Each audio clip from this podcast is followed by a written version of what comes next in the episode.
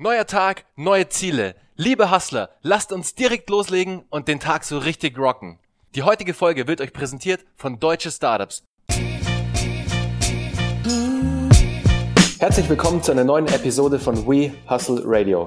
Heute mit Mischa Krever, dem Mitgründer des Sneaker Stores 43,5. Über 280.000 Fans bei Facebook, 146.000 Follower bei Instagram und locker flockige 12.000 Twitter-Follower. Ihr hört schon, liebe Zuhörer, im Social Media Game von 43,5 ist ordentlich Musik drin. Den Sneakerheads unter euch ist Misches Baby natürlich ein Begriff. Für alle anderen, Mischa hat mit seinem Businesspartner Oliver eine der Destinationen für Sneakerfans geschaffen und lässt täglich Sneakerherzen höher schlagen. Ich spreche mit Mischa in der heutigen Folge über die Entstehungsgeschichte von 43,5, wie sie erfolgreiches Content Marketing via Social Media gestalten und warum sie ihren ersten Shop ausgerechnet im beschaulichen Fulda eröffnet haben und nicht in Berlin. Servus Mischa. Hi Bernhard. Dankeschön für die Einladung. Mischa, danke, dass du dir Zeit genommen hast. Ich freue mich total heute mit dir über euer Baby, über 43,5 zu sprechen, weil glaub mir, ich war schon sehr, sehr oft bei euch auf der Seite. Ich habe sehr, sehr oft bei euch schon mich durch euren Warenkatalog durchgescrollt.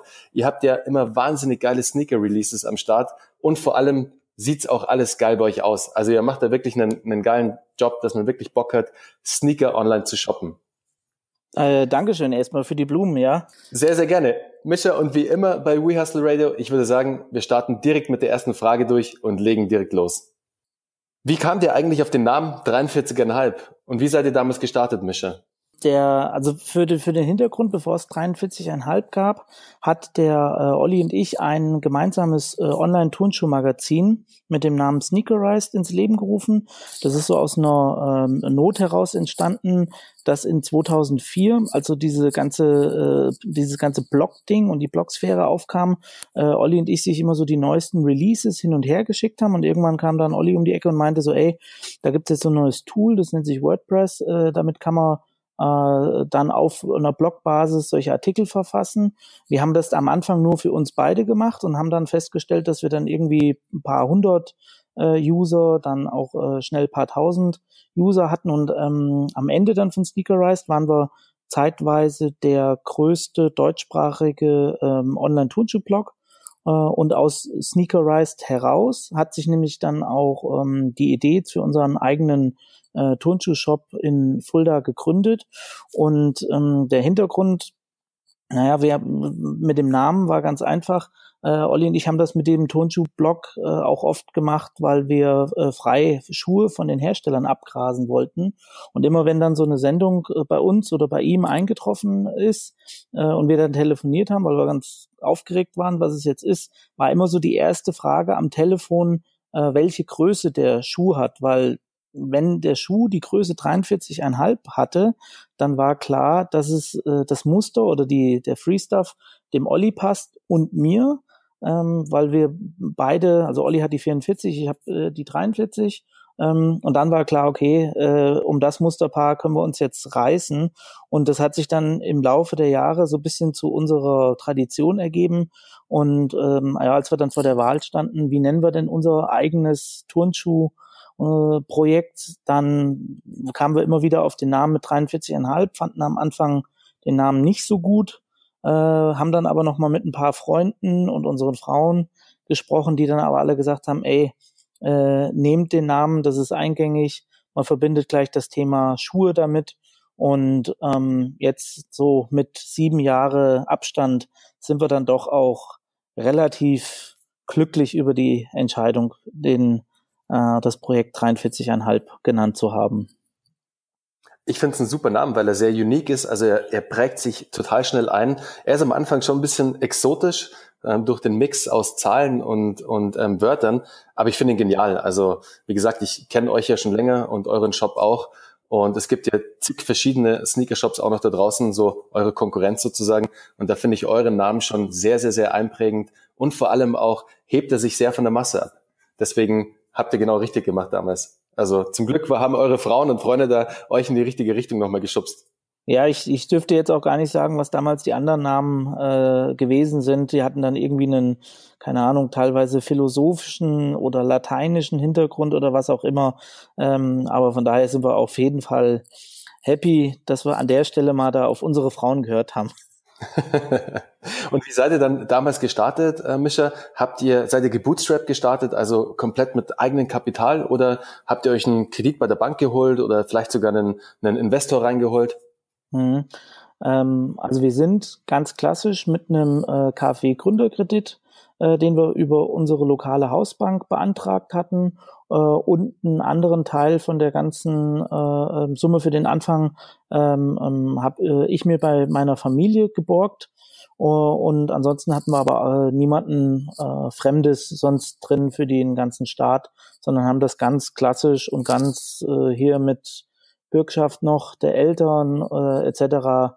Äh, äh, relativ konservativ gestartet. Und wie kam es dann ausgerechnet auf Fulda? Also warum ist, es ist ja das Headquarter von 43,5 sozusagen, oder?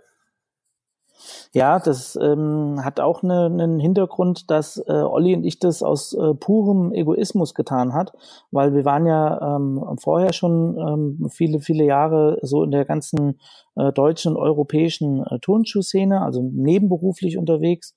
Und wir hatten dann immer so den Fall, dass, ähm, weil wir ja beide gebürtig aus, aus, aus Fulda stammen, ähm, hier keine guten Turnschuhe kaufen konnten äh, wir sind dann halt immer, keine Ahnung, nach Köln, nach Berlin, Kopenhagen, London, Wien, was auch immer, wo dann halt äh, Releases angestanden haben, hingefahren und haben halt immer gesagt, so, ja, eigentlich wäre es ganz geil, wenn wir auch mal in unserer äh, Heimatstadt äh, coole Turnschuhe kaufen konnten.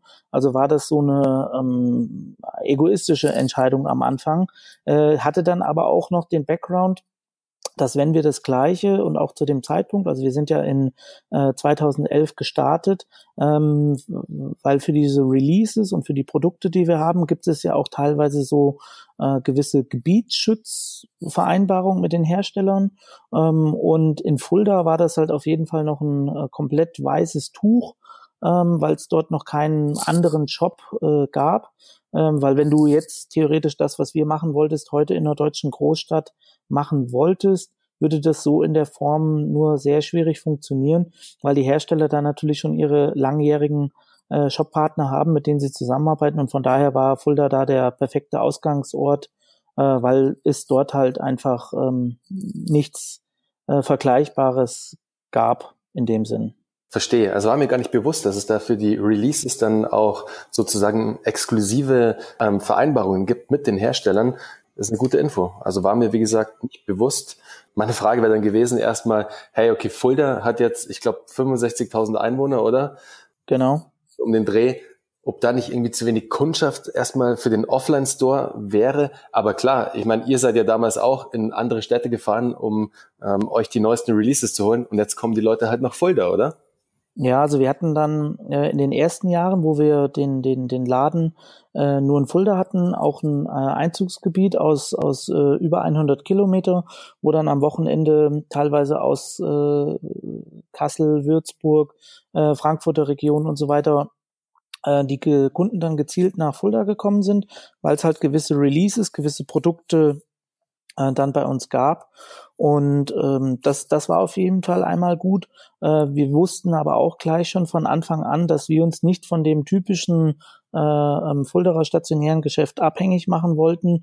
Und deswegen war bei uns dann schon ganz früh ähm, klar für Olli und mich, dass das Ganze nur dann auch funktionieren kann, wenn wir halt die Kombination aus äh, der unserem stationären Geschäft und dem Online-Shop wagen, weil jetzt rein, wenn du nur die äh, Produkte und die Schuhe einkaufen würdest, die jetzt in, in, in, in Fulda mm, zum damaligen Zeitpunkt gekauft wurden, ähm, dann, dann wäre es auch schwierig gewesen. Dann hast du halt irgendwie graue, schwarze und, und, und, und braune Turnschuhe so äh, äh übertrieben gesagt äh, in, in, in der Auslage, wobei sich das auch komplett gedreht hat äh, wir dachten dann auch immer am Anfang jetzt so der der der osttschechische äh, osttschechische Kunde ist sehr ähm, konservativ, ist aber gar nicht so, sondern die Leute haben so ein Stück weit auch gewartet, äh, dass da sowas aufmacht und eröffnet, ähm, wie bei uns, weil wir ja auch in so eine ähm, Turnschuh-Hype-Phase direkt äh, reingestartet sind, die dann nämlich so in 2013 so richtig äh,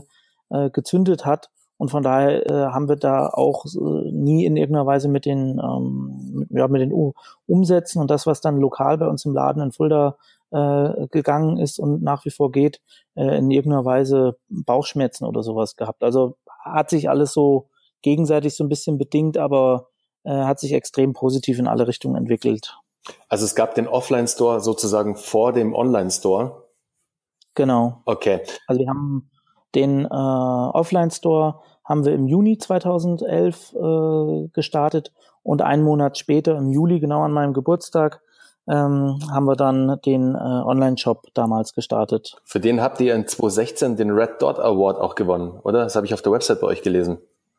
Genau, da haben wir uns ähm, mal angemeldet, weil der Olli und ich ja ähm, ursprünglich eigentlich so aus diesem ganzen Werbekosmos stammen und äh, wir waren dann zu dem Zeitpunkt äh, mit unserem Team relativ stolz auf unseren äh, Relaunch von der Seite und dann haben wir eigentlich so mehr ja, äh, just for fun gesagt, komm, lass uns da mal bei so einem Award das einreichen. Wir haben ja die ein oder andere Geschichte mit implementiert, äh, die wir ganz cool finden.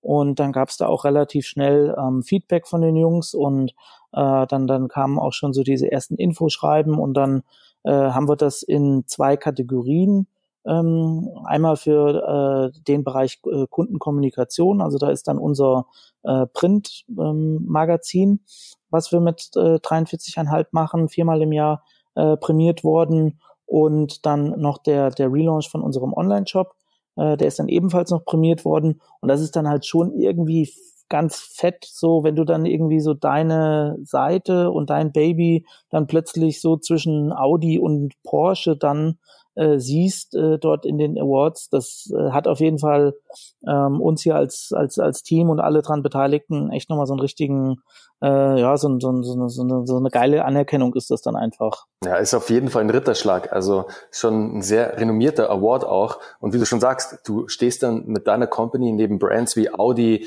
Daimler etc. Also das ist auf jeden Fall schon ein, ähm, ein starkes Ding, was ihr da erreicht habt. Ähm, zum Thema Online-Sales versus Offline-Sales, weil wir jetzt gerade bei den bei eurem ähm, Offline-Store, also bei eurem wirklichen Store in Fulda sind. Ihr habt ja noch einen in Frankfurt, glaube ich. Ähm, genau.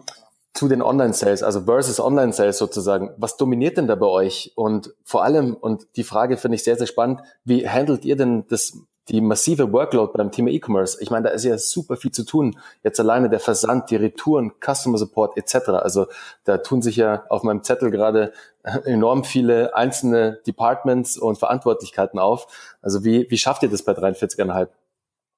Mm, also wir haben am Anfang äh, war das so, dass Olli und ich sehr lange gehockt haben, äh, bis wir immer fertig waren mit allen Sachen. Und äh, peu à peu haben wir dann immer ähm, Leute und Freunde bei uns hier aus dem Bekanntenkreis mit dazugenommen. Also wir haben ganz, ganz viele Leute hier bei uns im Team, mit denen bin ich teilweise schon in den Kindergarten gegangen, äh, weil das dann auch alles äh, Vertrauenspersonen sind, weil gerade so, äh, ich sag mal, spätestens bei dem Thema Kundenservice ähm, darfst du halt wirklich äh, den, den, den Leuten nicht blöd kommen, äh, weil das auch für uns so eine gewisse naja, ehrliche Einstellung bei den ganzen Sachen ist oder wir haben sogar einen eigenen Begriff für die ganze Geschichte. Wir nennen das die sogenannte Fulda-Attitüde. Äh, Fulda ist natürlich ein, ein, ein relativ äh, überschaubare, äh, kleine, schöne Stadt. Und äh, was in Fulda so eine Gegebenheit ist, dass man sich in der Regel nicht mit den anderen Leuten verscherzen möchte, weil man wird sich definitiv im Laufe seines Lebens äh, den gleichen Leuten nochmal über den Weg äh, gehen. Und diese Attitüde sowohl in den Läden als auch bei uns im Customer Service und allen anderen Bereichen hat halt Olli und ich von vornherein immer unserem ganzen Team und, und haben wir selber auch mitgenommen, dass immer du die Leute ähm, so behandelst, dass du dich noch zweimal äh, im, im, im Leben sehen wirst, äh, was dann für uns zum Beispiel so Hintergründe hat wie ähm, du äh, empfiehlst dann den Leuten, die kommen zum Beispiel an und sagen, ich hätte gern den und den Turnschuh, äh, den wir dann zum Beispiel nicht mehr auf Lager haben, sowohl im Laden als auch online. Und du empfiehlst ihnen dann gerne auch einen, einen anderen ähm, äh, Shop, äh, der den Schuh dann noch hat, äh, dann sind die Leute meistens immer baff, weil sie dann halt raffen, dass du ihnen jetzt gar nicht so schnell äh, das, das Geld aus der äh, Tasche ziehen möchtest, sondern dass es dir, dir wirklich halt um sie als, als Person geht. Und das ist eigentlich so eine Einstellung, mit der fahren wir seit äh, längerem jetzt sehr, sehr gut und äh, haben auch äh, inzwischen ein Team ähm, mit, mit ganz, ganz vielen Leuten, äh, jetzt knapp, knapp über 60, äh, mit denen wir das dann ähm, äh, alles handeln äh, und die dann auch gemeinsam Spaß haben, dann, dass wir halt auf einer gewissen Augenhöhe und einem äh, ziemlich ehrlichen Level äh, mit unseren ganzen Kunden umgehen und umspringen äh, in, in, in allen Belängen, weil das halt so äh, in der heutigen Zeit unsere, ähm, das ist so, wie wir das sehen, äh, dass das die Art und Weise ist, ähm, dass das die Kunden dann schätzen und äh, sowohl zu uns in die Läden als auch dann online äh, wiederkommen dann. Finde ich ganz einen wichtigen Punkt, den du da sagst, Mischa, das Thema Customer Support und wie ihr das handelt, finde ich spitze, weil wie du sagst, der Kunde würde nie jetzt erwarten, wenn bei euch der Sneaker ausverkauft ist, dass ihr ihm einen anderen Store empfiehlt, wo er den kaufen kann, weil das zeigt ihm, ja. er liegt euch als Kunde am Herzen und ihr wollt ihn glücklich machen. Und das muss nicht ähm, zwingend damit verbunden sein, dass ihr ihn glücklich macht, dass ihr ihm den Sneaker verkauft, sondern ihr ihm zum Sneaker bringt und über welchen Weg ihr es schafft. Also super, finde ich, finde ich richtig gut, weil da könnt ihr euch sicher sein, der kommt das nächste Mal wieder erst zu euch und kauft den Sneaker erst bei euch, bevor wenn ihr ihn nicht auf Lager haben solltet, ihr ihn dann weiterleiten würdet. Fand ich eine super Einstellung. Gibt es auch ein klasse Buch dazu, ich weiß nicht, ob du es gelesen hast, von Tony C., ähm, Delivering Happiness. Das ist der Gründer von Zappos, also quasi dem US-amerikanischen Vorbild von Zalando. Super spannendes Buch, da geht es genau darum, wie Zappos es geschafft hat, durch einen exzellenten Customer Support wahnsinnig zu wachsen und sich als ähm, E-Commerce-Laden als E-Commerce-Shoe-Player zu etablieren. Also super spannender Titel auch an euch, liebe Zuhörer. Wenn ihr es noch nicht kennt, holt euch das Buch von Tony C., Delivering Happiness. Super spannend. Da sind wir jetzt auch gerade beim nächsten Punkt, Punkt von Zappos zu Zalando quasi, Mischa. Ähm, Zalando ist ja ein riesengroßer Player, auch, also vor allem im, im Schuhbereich. Wie schafft's da denn hm, eine Company wie 43,5 mitzuhalten? Kommen jetzt eure Kunden oder kommt ähm, Zalando gar nicht an die exklusiven Releases ran oder haben echte Sneaker-Fans gar keinen Bock bei Mainstream-Shops, ähm, wie jetzt Zalando zum Beispiel, ihre Sneaker zu kaufen? Hm, also die Frage haben wir uns auch am Anfang gestellt, was kann denn unsere, unsere Alleinstellung sein? Also als Olli und ich angefangen haben. Und es gab ja zu dem Zeitpunkt auch schon ein paar äh, andere äh, befreundete Shops in, im In- und Ausland, äh, wo wir das gesehen haben, wie die das ganze Thema angehen. Und für den äh, Olli und mich war es immer am Anfang ähm, der wichtigste oder äh, unser, unsere beiden Leitsprüche war, waren, äh, dass wir persönlicher sein werden wie die Größen und äh, dass wir unseren Kunden gerne äh, die Geschichten äh, und nicht die, die Produkte verkaufen möchten. Also das war halt so aus unserer kleinen Blogger-Geschichte äh, heraus, wo wir uns ja immer über die Background-Stories und die Hintergründe und so weiter informiert haben. Und was uns halt so ein bisschen auch auf den Sack gegangen ist, wenn wir das gesehen haben, dass du es eigentlich immer als Kunde mit so großen, seelenlosen Konstrukten zu tun hattest und dass du nie irgendwie das Gefühl hattest, okay, ich habe jetzt da mit der äh, Melena oder dem, dem, dem Lukas ähm, von, von der und der Firma gesprochen oder dass dann zum Beispiel der Mike oder der Ryan oder die Melanie oder die Denise oder Annika äh, mir, mir das Paket gepackt hat. Also das war, es ist so, so seelenlos und da komme ich mir dann auch als Kunde irgendwo nicht mh, hm, persönlich äh, bekannt oder persönlich wert, gewertschätzt vor, äh, wenn ich dann irgendwo was bestelle und äh, dann kommt das so wie in so einem Amazon-Paket, wenn das dann halt, äh, keine Ahnung, da ist die Ware zwar, das, das kommt alles, das ist auch ordentlich verpackt und alles, aber es springt halt irgendwie so kein, kein Funke über oder du hast nicht in irgendeiner Weise das äh, Gefühl, dass du es mit Menschen und, und äh, Leuten zu tun hast. Und das war eigentlich für uns so der, der, der ausschlaggebende Punkt, wo wir gesagt haben, okay, wir möchten ziemlich viel dafür tun, dass die Leute auch einen, einen, einen kleinen äh, Einblick bekommen, äh, wie das hinter äh, bei uns hinter den Kulissen läuft, dass äh, bewusst auch wir alle unsere Kunden von vornherein duzen, sowohl am Telefon als auch in den Läden, als auch äh, ähm, per E-Mail und so weiter. Ähm, und dass wir bewusst auch immer so die einzelnen Leute, die hier bei uns arbeiten, ähm, nach, nach außen kehren und da dann halt auch wirklich ähm, mit den Leuten irgendwo so eine ähm, ähm, persönlich emotionale äh, Verbindung aufbauen, was halt auch funktioniert. Und das ist äh, einer der, der Sachen, die uns auch auf jeden Fall äh, in, den, in den letzten Jahren gelungen ist, ähm, weil wir dann aus vielen Erstkunden, die dann halt gemerkt haben, okay, ähm, so kann das Thema Online-Shopping also auch funktionieren, äh, äh, dann Stammkunden generieren konnten, weil wenn es halt definitiv eine Sache gibt, die uns abhebt jetzt von äh, so Flaggschiffen wie, wie Salando, äh, ist, dass die Leute hier äh, immer äh, Wissen und persönliche Ansprechpartner dann auch äh, haben, die das dann aber auch wiederum im Umkehrschluss, also wenn die das Paket gepackt haben, äh, unterzeichnet dann jeder bei uns auch äh, mit, mit seinem Namen. Ähm, und das wissen die Leute auch und deswegen geben die da auch eine äh, große Sorgfalt äh, dann dahinter, dass das dann auch entsprechend so nach dem Klaus-Hipp-Prinzip dann auch bei den Leuten äh, angenommen, an, ankommt. Ja, ne? es ist ein starkes Tool äh, für die Kundenbindung, auf jeden Fall. Ist es dann so, dass, dass eure Mitarbeiter da auf dem Paket unterschreiben oder legen die dann eine Karte mit dazu oder wie kann man sich das Paket von 43,5 dann vorstellen? Ja, also in der Tat haben wir uns sehr über die Dramaturgie des, des Auspackens im Laufe der Jahre äh, Gedanken gemacht und äh, wir haben ja dann immer so einen, so einen kleinen Umschlag mit ein äh, mit paar Stickern. Wir haben dann noch äh, unser äh, altes traditionelles Magicum, das ist so ein kleines Knister-Kaugummi, ähm, den wir dann immer in die Sendung mit cool. reinmachen. Äh, und äh, wenn du das Paket aufmachst, ist es so, dass äh, am, als erstes dich die ähm, Karte von einem von unserer Pac-Mans anlacht, wo dann auch äh, persönlich handgeschrieben der Vorname ähm, der, der, der, des Kunden oder der Kundin dann draufsteht und unten unterschreibt dann jeder äh, Pac-Man auch nochmal die Karte. Wir haben dann inzwischen auch äh, für, für die Auslandsmärkte eigene Karten. Wir haben dann eigene ähm, Mitarbeiter äh, äh, bei uns, äh, die, die, die asiatische Wurzeln haben im Versand. Die können dann teilweise, wenn die in die, in die, in die APEC-Region äh, Pakete verschicken, das dann sogar teilweise noch mit irgendwelchen äh, ähm, asiatischen äh, Grüßen oder sowas dann flankieren.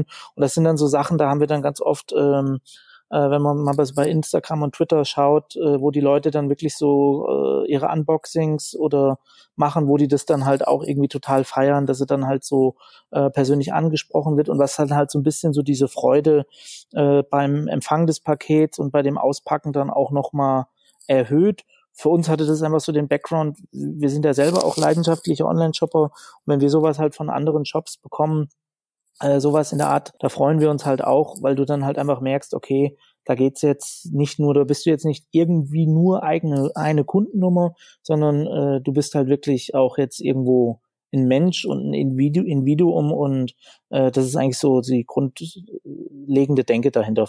Finde ich wirklich, wirklich klasse. Ich wollte mich gerade vorher sagen, Mischa, beim Thema Unboxing, dann, wenn ich diese Karte dann in der Hand halte, und da ist eine persönliche Unterschrift von dem Menschen, der es mir gepackt hat, auch noch in meiner Sprache. Das haut mich ja um. Also ich habe es nämlich auch bei Instagram gesehen, da bekommt ihr zahlreiche Shoutouts dafür. Also die Leute machen dann beim Unboxing, filmen das Ganze oder fotografieren es natürlich, setzen es auf Instagram und das ist halt perfektes Word of Mouse für euch. Also alleine wie man es mit solchen Tools und Techniken schafft, Word of Mouse zu generieren, mit am Ende sowas Einfachen wie einer persönlichen Note, die man dazulegt, ich finde es genial, dass ihr es umsetzt und genauso macht. Also dafür feiere ich euer Vorgehen absolut. Also sehr, sehr, sehr gut. Und da sind wir auch schon beim Social Media Content Marketing sozusagen angekommen. Mache ich kurz die Überleitung. Das ist ja super erfolgreich bei euch. Also ihr macht es ja auch wirklich, wirklich gut. Ihr habt ja insgesamt, glaube ich, 450.000 Follower. Also wenn man mal alle zusammenzählt, ist ja eine krasse Zahl. Da habe ich zwei Fragen jetzt hierzu. Also ich fange mal mit der ersten an, Mischa. Was ist denn eure Strategie im Content Marketing? Bilder versus Video, äh, Sneaker versus Nicht-Sneaker-Content. Also ich habe auf Instagram zum Beispiel gesehen, dass ihr da eher mehr Bilder postet als jetzt Video. Startet ihr mit Video noch durch oder ist eher für euch das Bild das Mittel der Wahl? Also das, das können wir noch gar nicht so pauschal beantworten. Ähm, wir setzen uns jetzt gerade mit dem, mit dem Thema Video äh, als festen Punkt für die Vermarktung äh, jetzt deutlich auseinander. Man hat es jetzt auch irgendwie gerade so bei dem offiziellen Nike-Account gesehen, äh, dass die jetzt ja äh, teilweise noch mehr Videocontent als als Bildcontent machen.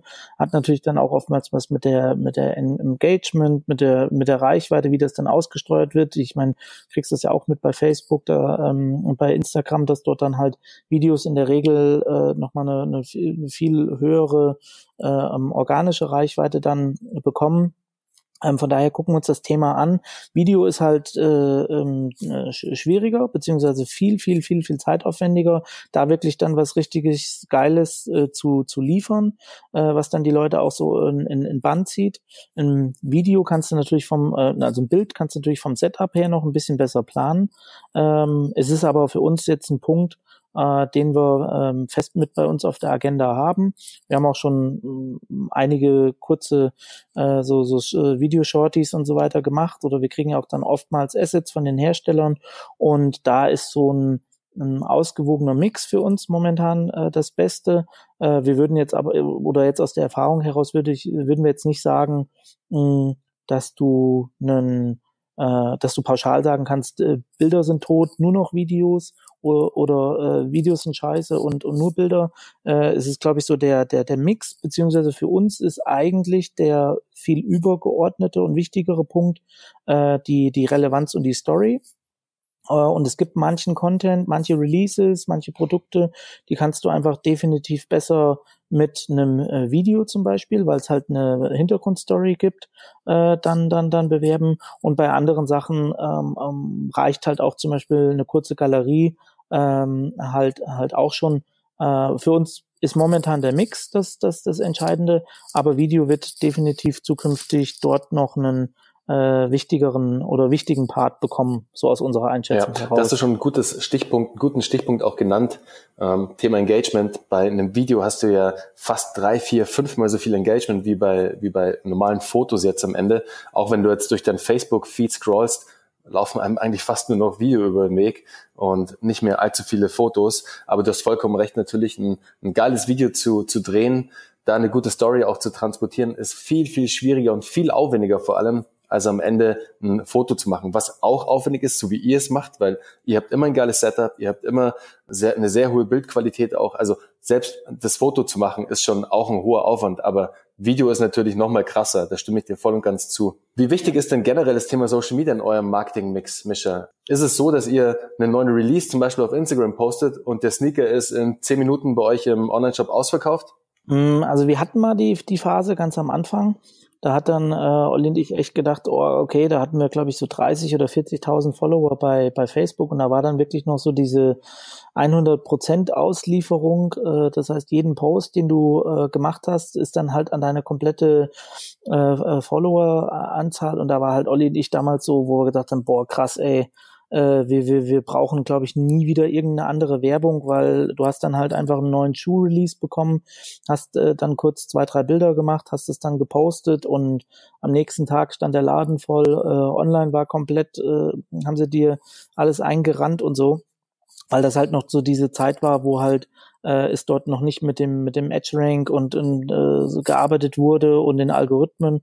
Äh, das hat sich dann natürlich im Laufe der Zeit äh, komplett geändert anhand von ganz ganz vielen Faktoren und, und, und wird ja auch dann äh, ständig äh, ja fast wöchentlich oder monatlich geändert. Von daher hat jetzt äh, rein von dem von dem von dem Abverkaufsbereich äh, ähm, ist ist äh, die ganzen Social Media Kanäle, egal ob jetzt das Twitter ist, äh, Instagram oder ähm, Facebook hat es äh, noch eine, eine hohe Wichtigkeit. Man muss natürlich dann aber auch sagen, weil man das ja selber von sich kennt, also wie oft ist man jetzt dann auch in seinem Social-Media-Kanal unterwegs, kriegt dann theoretisch jetzt einen Schuh eingeblendet und sagt sich dann in dem Moment, boah, bis eben gerade wollte ich jetzt äh, noch keinen Schuh oder kein neues äh, kaufen jetzt sofort muss ich losschlagen. Also das ist ja eher so die, die, die, die, die, die Ausnahme.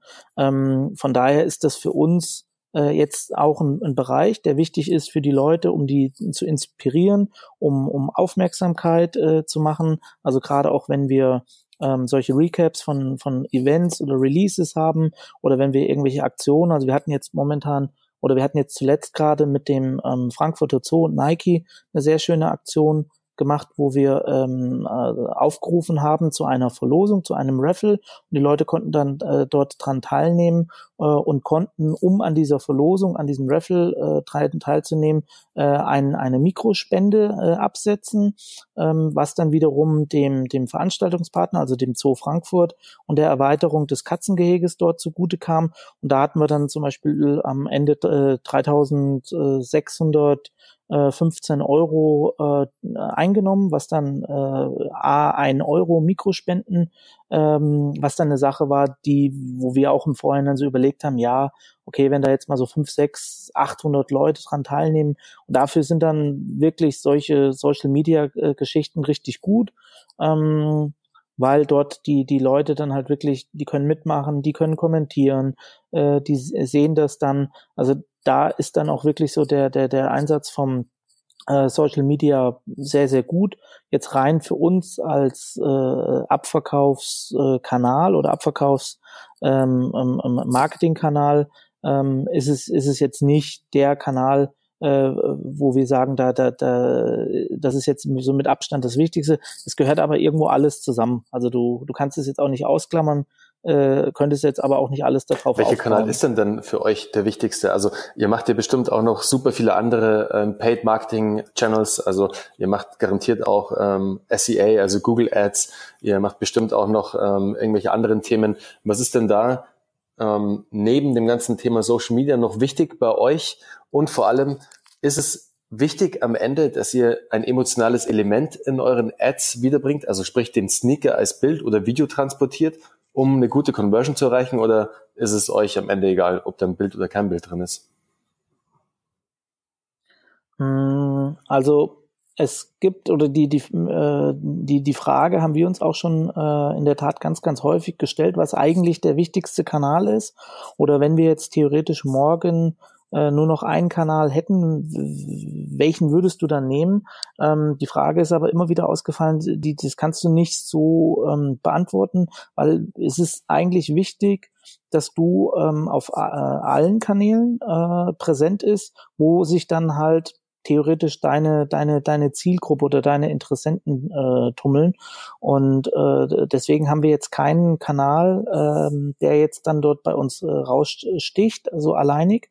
Ähm, die Zusammenarbeit zum Beispiel bei uns mit den, mit den Redaktionen und den Bloggern, wo es ja dann auch äh, über verschiedene Affiliate-Systeme ähm, Möglichkeiten gibt, ist auf jeden Fall äh, ein, ein, ein wichtiger Punkt, weil du dort ja dann auch mit der mit der Community und mit der Nische und mit den äh, Jungs zusammenarbeitet, dann äh, in dem in dem Mix äh, das Social Media Marketing, wo wir schon gerade drüber gesprochen haben, dann natürlich das Thema äh, der der der Suchanfragen über äh, Google ist ist äh, mit mit dann auch der Kombination äh, von Bild und Anzeige, also rein die Textanzeigen äh, ähm, inspirieren und locken die Leute natürlich nicht so, wie wenn du halt äh, dann auch mit der mit der Kombination von Wort und ähm, um, Bildanzeigen dann arbeitest, was ja dann heute auch gut gut möglich ist.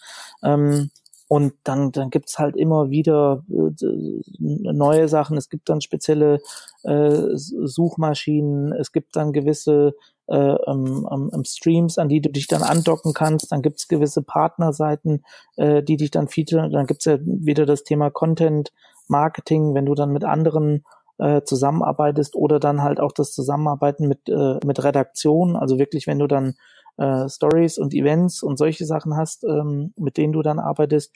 Also es ist der Mix aus allem, der, der, der wichtig ist und äh, wir stellen uns, bevor wir eine neue äh, Kanal aktivieren oder bevor wir äh, dort in eine neue Sache reingehen, ähm, fragen wir uns eigentlich dann immer selbstkritisch, äh, so die Frage, wären wir jetzt theoretisch 43,5 Kunde oder 43,5 interessant, äh, interessant, fänden wir das, wenn wir so dann ähm, mit äh, dem Shop in Verbindung kämen, fänden wir das dann lame oder fänden wir das dann irgendwie cool? Und wenn wir die Frage mit Ja beantworten können, dass wir es nicht äh, lame fänden oder dass es interessant wäre oder dass es dich irgendwie inspiriert, dann probieren wir in der Regel die Sache aus, aber die Leute dann halt irgendwie so komplett wegzupenetrieren oder weg irgendwie zu, zu, zu, zu hauen. Äh, nur, nur weil du dann meinst, äh, du erreichst die dann da gerade in dem Moment oder wo sie sind, ähm, da, da sind wir nicht so die Fans von, sondern eher halt immer so das Thema Relevanz äh, im Fokus zu behalten. Und da gibt's ja unendlich viele Möglichkeiten, wo man dann dort die, die Leute antrifft und ja, erreichen also kann. Also geht alles Hand in Hand bei euch sozusagen. Es sind mehrere kleine Zahnrädchen, die in eurem Marketing-Mix sozusagen ähm, ineinander laufen und jedes einzelne wird benötigt am Ende. Es sollte nicht fehlen, um das Ganze auch komplett zu machen. Ähm, das eine baut auf dem anderen auch so ein bisschen auf.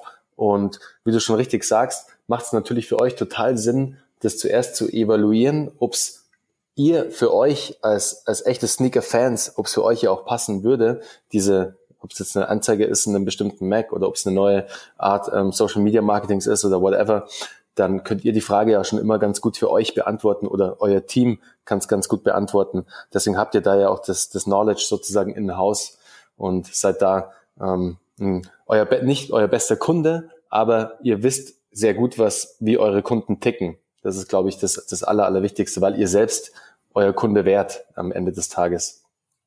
Mischa, wohin soll denn die Reise mit, mit 43,5 noch gehen für dich? Also was, was hast du für eine Vision für, für eure Company? zu der Frage war, war Olli und ich jetzt gerade eine, eine Woche unterwegs gewesen, weil wir das immer machen, so von, von Zeit zu Zeit, äh, uns dann, dann so ein bisschen rausnehmen, das Ganze mit einer gewissen Distanz betrachten. Ähm, momentan ist es auf jeden Fall so, dass äh, die die ähm, sich in dem in, in dem Bereich in dem Sneaker-Bereich in unserer Nische äh, äh, einiges auf jeden Fall getan hat und auch äh, sich am ändern ist. Also ähm, momentan wird es ganz ganz äh, wichtig, ne, auch mit den mit, mit unseren Herstellern dann ganz ganz äh, enge G Gespräche zu führen.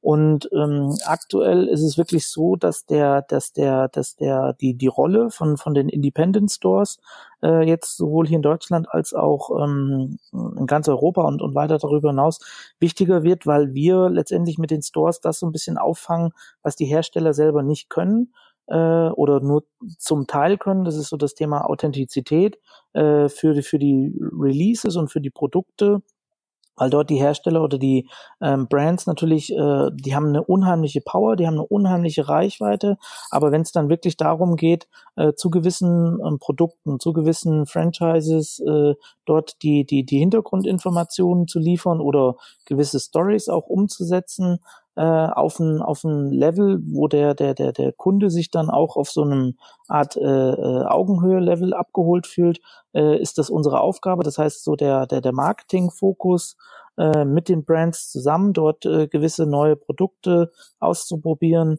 Ähm, das wird auf jeden Fall in der äh, nächsten Zeit sehr sehr viel wichtig äh, noch noch wichtiger und dafür führen fühlen wir uns halt extrem wohl, äh, weil durch den den den den Background den, den wir und auch äh, viele von unserem Team äh, hier haben, ist das halt so mit einer unserer Bereiche, wo wir halt ähm, uns extrem wohlfühlen und das Thema auch ähm, mega gut mit den ähm, ähm Herstellern gemein umsetzen, äh, gemeinsam umsetzen können.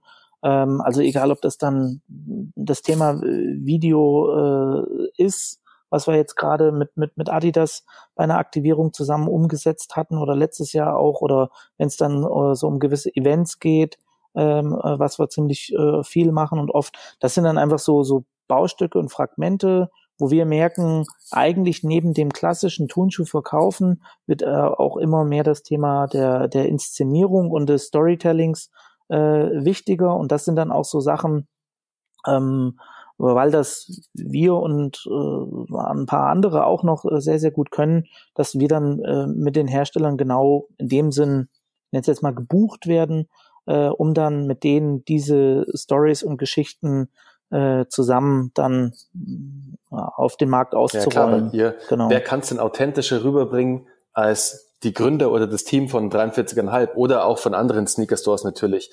Aber euch nehme ich's ab, weißt du, euch nehme ich's ab, dass ihr hinter dem neuen Release, hinter dem neuen Schuh steht, dass ihr ihn mega geil findet.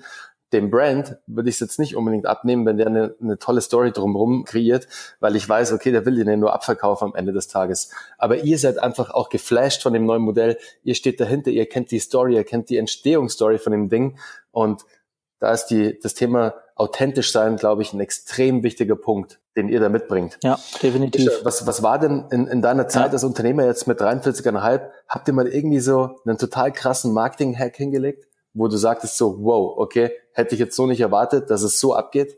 Also wir haben immer mal wie von Zeit zu Zeit einige ähm, äh, eigene kleine Sachen äh, gemacht, äh, wo ich dann am Anfang immer mit meinem, äh, mit dem Olli, mit meinem Kompagnon relativ äh, lange und anhaltende Diskussionen hatte, weil äh, ich selber so äh, neben der ganzen Liebe zu Turnschuhen auch noch so ein paar andere Leidenschaft habe. Also äh, ich, ich, ich koche sehr gerne, ähm, äh, ich, ich grill mega gerne. Ähm, generell so das ganze Thema Genuss äh, ist, ist, ist bei nicht nur bei mir, sondern auch bei vielen anderen bei uns im, im Team. Und äh, da haben wir relativ früh angefangen, ähm, so komplett weirdo Dinge zu kreieren äh, und haben dann festgestellt, dass es da halt auch noch bei uns im, im, im Business äh, und bei uns im Bereich auch noch viele andere gibt, die das ähnlich sehen. Also wir haben dann zum Beispiel irgendwann äh, stand ich auf einem ähm, Sneaker-Event in Berlin und da war der ähm, äh, Woody, der ist seines Zeichens der, der, der Begründer äh, äh, eines der international bekanntesten äh, Turnschuhmagazine, äh, Sneaker Freaker aus, aus ähm, Australien. Und äh, wir hatten zu dem Zeitpunkt eine erste eigene äh, Schokolade. Also bei uns in der Nachbarschaft äh, in, in, in Fulda gibt es einen Laden, das nennt sich Fräulein Z und äh, die machen eigene Schokolade. Und irgendwann äh, stand ich dann dort bei der Katrin im Laden und meinte nur zu ihr, hier, ähm, ist es denn nicht eigentlich möglich, dass man auch das äh, Knister-Kaugummi, äh, also was wir ja immer bei uns mit ähm, in, äh, in, in Form von Magic haben, das kann man das nicht kombinieren mit, mit Schokolade. Und dann haben wir dort verschiedene Tests gemacht und lange Rede, kurzer Sinn, es kam dann am Ende eine eigene Schokolade raus. Davon hat dann Woody aus, aus Australien auch Wind bekommen, hat dann gesagt, ey, lass uns doch eine, er feiert das so hart äh, ab, er würde gerne Schokolade mit uns zusammen machen. Ähm, dann habe äh, ich geguckt, weil meine Lieblingsapfelsorte sind äh, Granny Smith. Dann äh, sagte mir in dem Gespräch, also gut, man muss dazu sagen, wir beide hatten dann auch schon mehrere Bier zu dem zu dem Zeitpunkt drin. Ähm, meinte er dann nur so, ey, Granny Smith ist übrigens auch eine original australische Apfelsorte. Und dann haben wir gesagt, okay, lass uns doch probieren, eine Granny Smith ähm, Knister äh, Zucker, äh, Schokolade zu kreieren. Und dann haben wir da irgendwie, keine Ahnung, ein halbes Jahr dran rumgedoktert, äh, haben dann halt immer diese, diese Mustermischungen machen lassen, haben dann den äh, Apfelanteil hochgefahren, runtergefahren, bis dann die Farbe gepasst hat, der Geschmackspunkt. Und dann haben wir irgendwann halt unsere eigene Kollaborationsschokolade äh, äh, zwischen äh, Sneaker Freaker 43,5 und Fräulein Z äh, in, in Fulda rausgebracht. Und das haben wir dann halt online äh, angeboten, den Kunden die Story erklärt äh, mit den Backgrounds. Und das ist dann halt irgendwie, sind dann halt auch, ähm, hatten wir da eine äh, sehr guten Rücklauf auf die ganze Geschichte und äh, die Leute fanden es auch nicht so schlecht. Und an dem Ansatzpunkt haben wir dann eigentlich immer so ein bisschen weitergemacht, haben dann eigenen Kaffee, wir haben dann irgendwann äh, eigene Tassenkollektion äh, für, für 43,5, was auf jeden Fall inzwischen für uns ein, ein, ein wichtiger Bereich. Zuletzt haben wir dann mit der Firma Braun, äh, die auch aus äh, der Nähe von Frankfurt stammen, äh, den äh, legendären ET66 Taschenrechner rausgebracht, weil es da auch so eine Verbindung zwischen äh, Frankfurt und, und Apple äh, gab, ähm, was wir dann für uns auch äh, so als alte Gestalterseelen eine Huldigung waren. Dann haben wir halt einen eigenen 43,5 braunen Taschenrechner rausgebracht ähm, was, was gut angenommen wurde. Und das sind immer schon so kleine Projekte gewesen von uns, die, die sehr, sehr gut äh, funktionieren und fester Bestandteil sind. Und ansonsten haben wir halt auch äh, das, das Glück gehabt, dass wir mit den Herstellern ganz, ganz tolle Stories äh, umsetzen konnten, so wie zum Beispiel letztes Jahr mit ähm, Adidas äh, passend zum Oktoberfest äh, ist uns ein weltweiter Wurf gelanden, äh, weil die einen Made in Germany Adidas München heißt das Modell, äh, mit, mit äh, äh, dem, dem Beinamen äh, Oktoberfest rausgebracht haben. Wir haben dann die, die Story beim Ordern gesehen und haben gesagt, okay, ey, wenn es eine äh, Geschichte gibt, die international funktioniert, dann ist es deutsches Bier und äh, deutsches Oktoberfest. Und dann haben wir das äh, Thema halt so in unserer, wie wir das gesehen haben, angegangen. Und das ist dann komplett einmal ähm, äh, weltweit viral gegangen, weil das Obermaterial von dem Schuh ähm, so eine so eine Art Nano-Veredelung äh, hatte, was dann auch äh, ähm, Beer and Puke Repellent genannt wurde.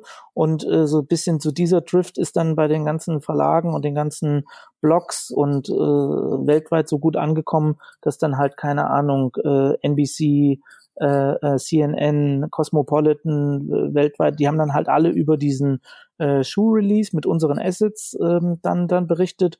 Und da waren wir dann halt mega happy. Adidas war mega happy. Und da ist uns halt so ein ähm, guter internationaler Wurf zum Beispiel mit dem Release sehr sehr geil. Äh, gelungen. Also vor allem jetzt das letzte, was du gerade erwähnt hast mit dem mit dem Schuh Oktoberfest in München.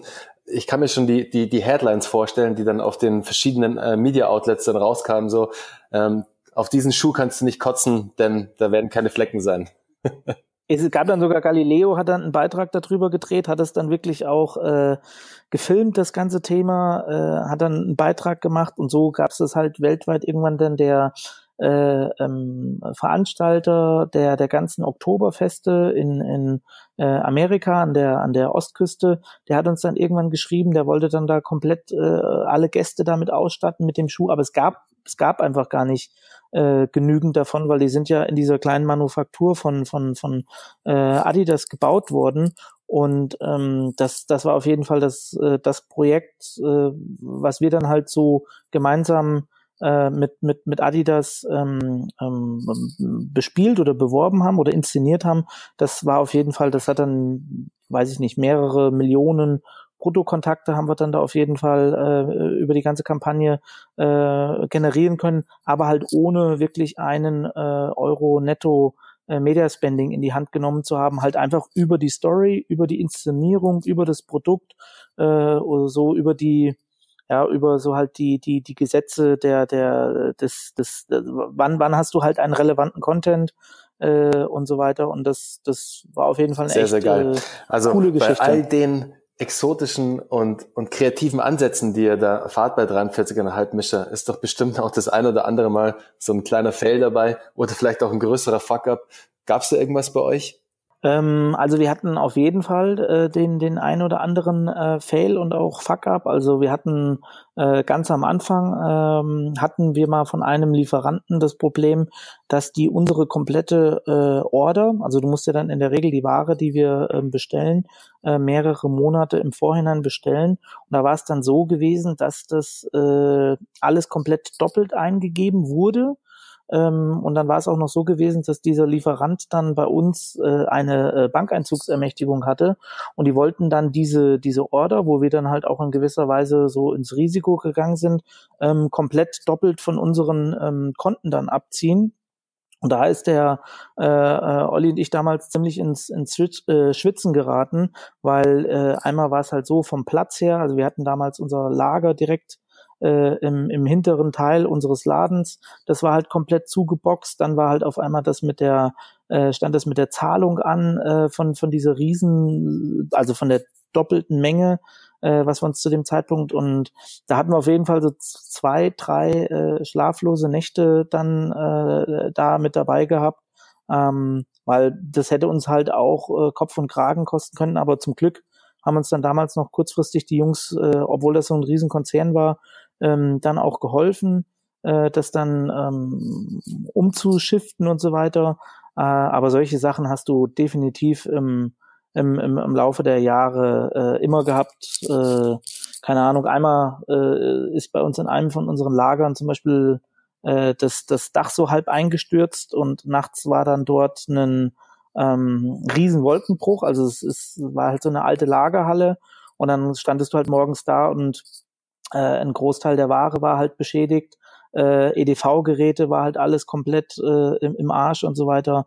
Äh, und dann musst du halt echt anfangen und guckst halt hier mit Versicherungen, wie läuft's jetzt weiter, wo, wo Leu arbeiten dann die Leute, äh, was machst du jetzt mit der beschädigten Ware und so weiter. Also das sind halt so echt so Dinger, die du nicht so teilweise ähm, vorhersehen kannst. Wenn jetzt, wie in dem einen Falle, dass da die doppelte Abbuchung kam, ich meine, das kann ja so, was ähm, die Liquidität der Firma angeht, kann es ja auch, wie du sagst, ganz schnell das Aus auch bedeuten, wenn man dann in Engpass kommt, ähm, dann Zahlungen auch nicht einhalten kann.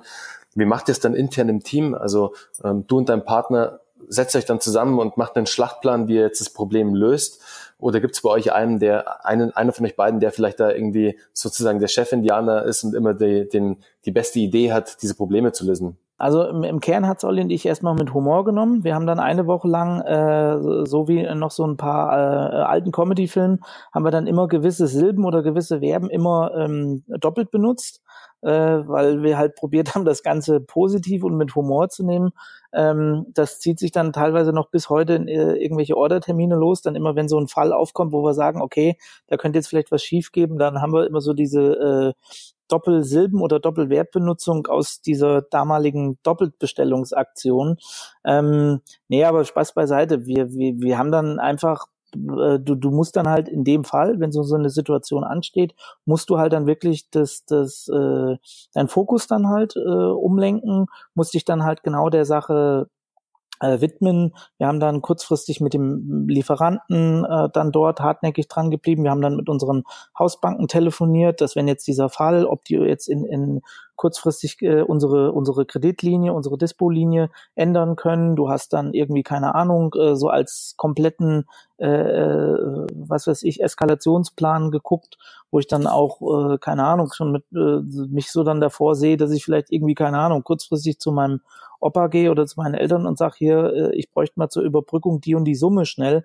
Äh, ansonsten können wir hier unser Geschäft an die Wand setzen. Also du musst dich dann halt einfach äh, äh schnell fokussieren auf diese Sachen, bis das halt gelöst ist und bis du da halt aus dem Schneider äh, raus bist. Aber in der Regel ähm, hat Olli und ich gemerkt, haben wir diese Sachen dann immer viel mit mit mit mit äh, probiert mit Humor zu nehmen, um dann auch nicht so die die Stimmung uns vermiesen zu lassen, weil wir immer der Meinung sind, äh, Humor ist die schönste Form der Souveränität und äh, es nützt ja nichts, wenn du dann da irgendwie Trübsal bläst und dann irgendwie nur rumrennst und schlechte Laune verbreitest, wird das Problem ja dann auch kein anderes oder ein besseres. Äh, aber äh, letztendlich entscheidet man ja selber mit seiner eigenen Einstellung, wie man dann dieses ja, der Fokus in Kombination mit dem Humor ist, glaube ich, eine, eine, tolle Kombination, wie ihr sie da, wie ihr sie ja. da fahrt. Also das nehme ich mir auch zu Herzen. Jetzt Auf ist ein cooler, ein cooler Ratschlag von deiner Seite. Das bringt mich gleich zur nächsten Frage und zum nächsten Thema. Was war denn der beste Ratschlag, den du, den du jemals als Unternehmer erhalten hast? Aber über die, über die äh, Frage hat sich Olli und ich echt schon ganz, ganz viel ähm, äh, ähm, Gedanken gemacht. Wir haben auch beide unterschiedlich im laufenden Zeitraum. Du hast ja immer äh, verschiedene Weggefährten und so weiter. Ähm, ähm, die du dann hast im Laufe der Zeit, äh, die dann auch aus ihrer Erfahrung berichten.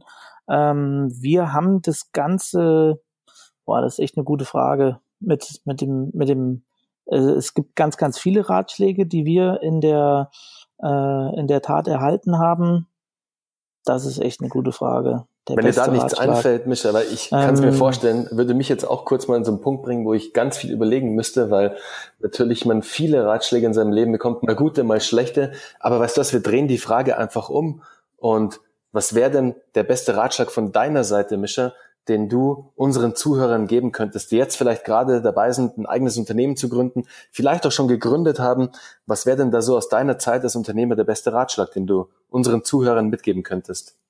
Also in der in der Tat mir fällt mir fällt das auch ein, weil äh, ich selber aus einer, einer Familie von von Selbstständigen stamme. Also mein Vater war äh, oder meine Eltern waren äh, immer schon selbstständig. Meine äh, meisten von meinen Verwandten, äh, meine meine Brüder und so weiter.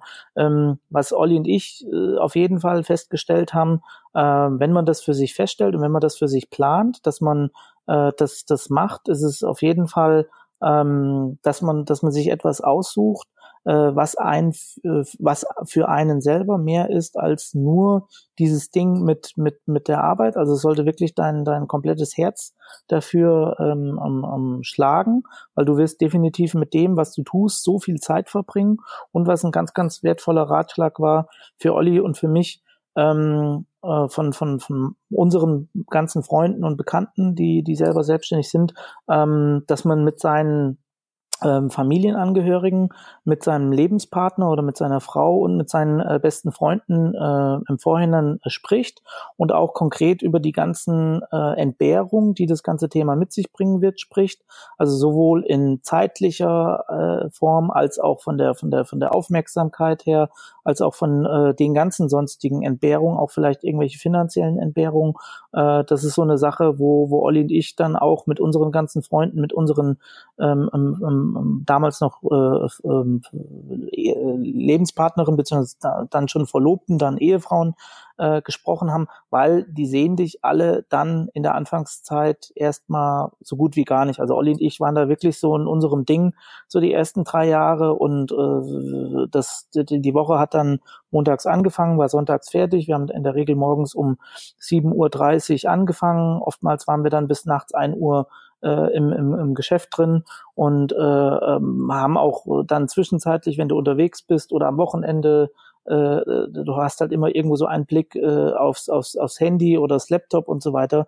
Also definitiv so in der Anfangsphase ist da ganz, ganz viel auch vom, vom zeitlichen Faktor, wo alle, die dir wichtig sind, um dich herum, äh, dass du die damit ins Boot holst, ähm, weil das ist einfach ein Faktor, äh, um so diesen Faktor vom, vom Hocken und vom Sitzen, äh, wenn du es richtig angehst, kommst du definitiv nicht herum. Mit seinen Freunden und Angehörigen und vor allem Partnern zu sprechen im Vorfeld, dass man diesen Punkt klärt, weil du hast absolut recht. Du wirst die erste Zeit extrem lange dran sitzen und extrem viel Zeit mit deinem Business verbringen, auch mit deinem Geschäftspartner. Deswegen auch ein wahnsinnig wichtiger Punkt. Dein Geschäftspartner solltest du dir auch sehr gut aussuchen, weil mit dem wirst du auch sehr, sehr viel Zeit verbringen. Deswegen muss da die Basis definitiv auch stimmen.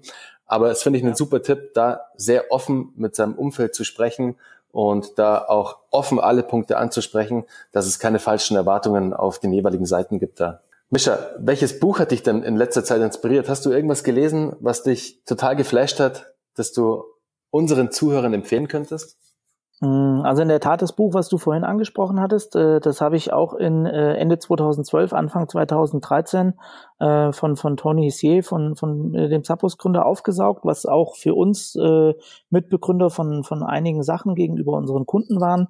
Ähm, in letzter Zeit, was jetzt Olli mich nochmal ziemlich geflasht hat, ähm, war das das Buch Big Five for Life wo es halt um das allumfassende Schaffen von Museumstagen äh, in deinem Leben geht, aber nicht äh, speziell nur auf die Arbeit bezogen, äh, sondern dort wird eigentlich nicht die Grenze zwischen Arbeit und Privaten gezogen, äh, sondern du kannst natürlich an, an, an beiden Orten oder in beiden Bereichen ähm, es, es schaffen, äh, für dich im Leben gewisse äh, Tage zu ähm, kreieren über deine Leistung, äh, über das Thema, wenn du äh, über Grenzen hinübergehst, wenn du einfach deine Komfortzone verlässt äh, ähm, und so weiter und die Extrameile gehst, ähm, dass du dann am Ende, wenn man sich dann mal so sein Leben in Form eines Museums beziehungsweise einer Galerie vorstellt, dass du dann durch dieses, durch dieses Museum oder durch diese Galerie durchgehst und dann hängen dort eigene, äh, einzelne Bilder von einzelnen Tagen und das sind dann diese sogenannten Museumstage, ähm, äh, wenn du halt äh, mega geiles Event oder ein mega geiles Projekt oder du hast irgendwie, keine Ahnung, sechs Monate auf irgendwas äh, hingearbeitet, das ist dir dann gelungen und dann gibt's vielleicht am Ende noch eine Auszeichnung dafür und dann ist es genauso dieser Tag und dieser Moment, äh, der dann in deinem persönlichen äh, Lebensmuseum drinsteht. Und da kann man dann halt über diese Big Five äh, for Life Geschichte ähm, auch sich dann Gedanken machen, was sind denn eigentlich so die großen fünf Dinge, sowohl privat als auch beruflich.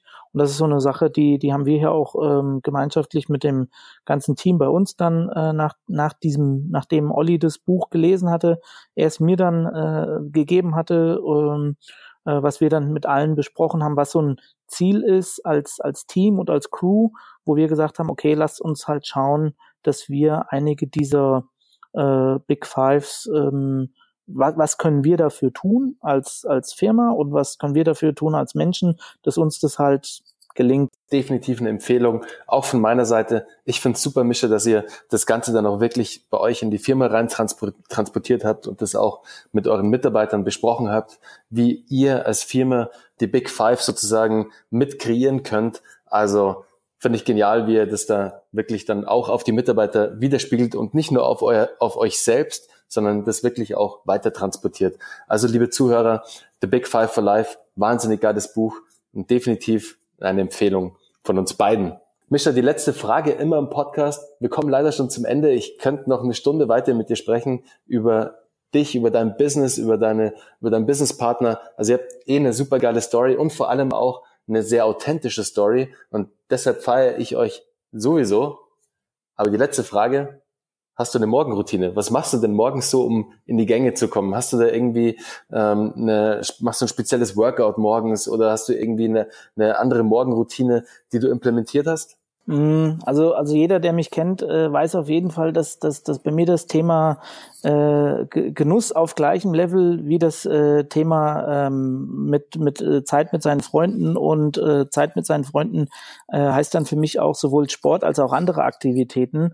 Ähm, also in der, in der Regel sind wir jetzt gerade äh, in der Triathlon-Vorbereitung äh, für, für den Mai, wo, wo wir jetzt dann äh, dreimal uns die Woche gerade mit meinen Kumpels morgens dann äh, vor der Arbeit äh, relativ früh treffen äh, und dann dort gemeinsam Indoor oder Outdoor äh, schon so so so paar äh, Trainingssachen ab ähm, ja, dann abspulen, was auf jeden Fall ziemlich cool ist, weil du dann halt ganz anders in den Tag startest.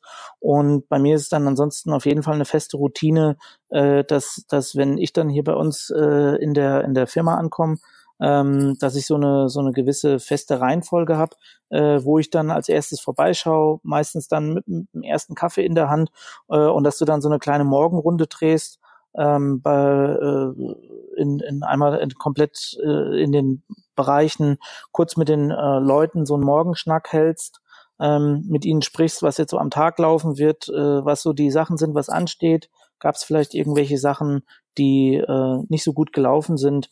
Ähm, und das finde ich so tendenziell eine sehr, sehr wichtige Sache, weil es dann halt auch mit der Zeit dafür führt, dass das dann auch so eine Sache ist, wo sich alle dran gewöhnen. Und es gibt ja dann oftmals in alle Bereiche immer irgendwas, ähm, wo man kurz drüber sprechen kann. Äh, und das ist so meine, meine persönliche Morgenroutine. Also aktuell dreimal die Woche morgens mit den Jungs bisschen Sport machen äh, und dann so diese Morgenrunde äh, einmal komplett quer hier äh, durch die ganzen Büros. Mischa, wir sind jetzt leider am Ende unseres Interviews angekommen. Ich will dir auf jeden Fall von meiner Seite und von unseren Zuhörern für deine Zeit danken und für die super Insights und Infos, die du uns gegeben hast. Also Nochmal, ihr habt eine echt super Story, ihr habt eine sehr authentische Story zu eurem Sneaker Store.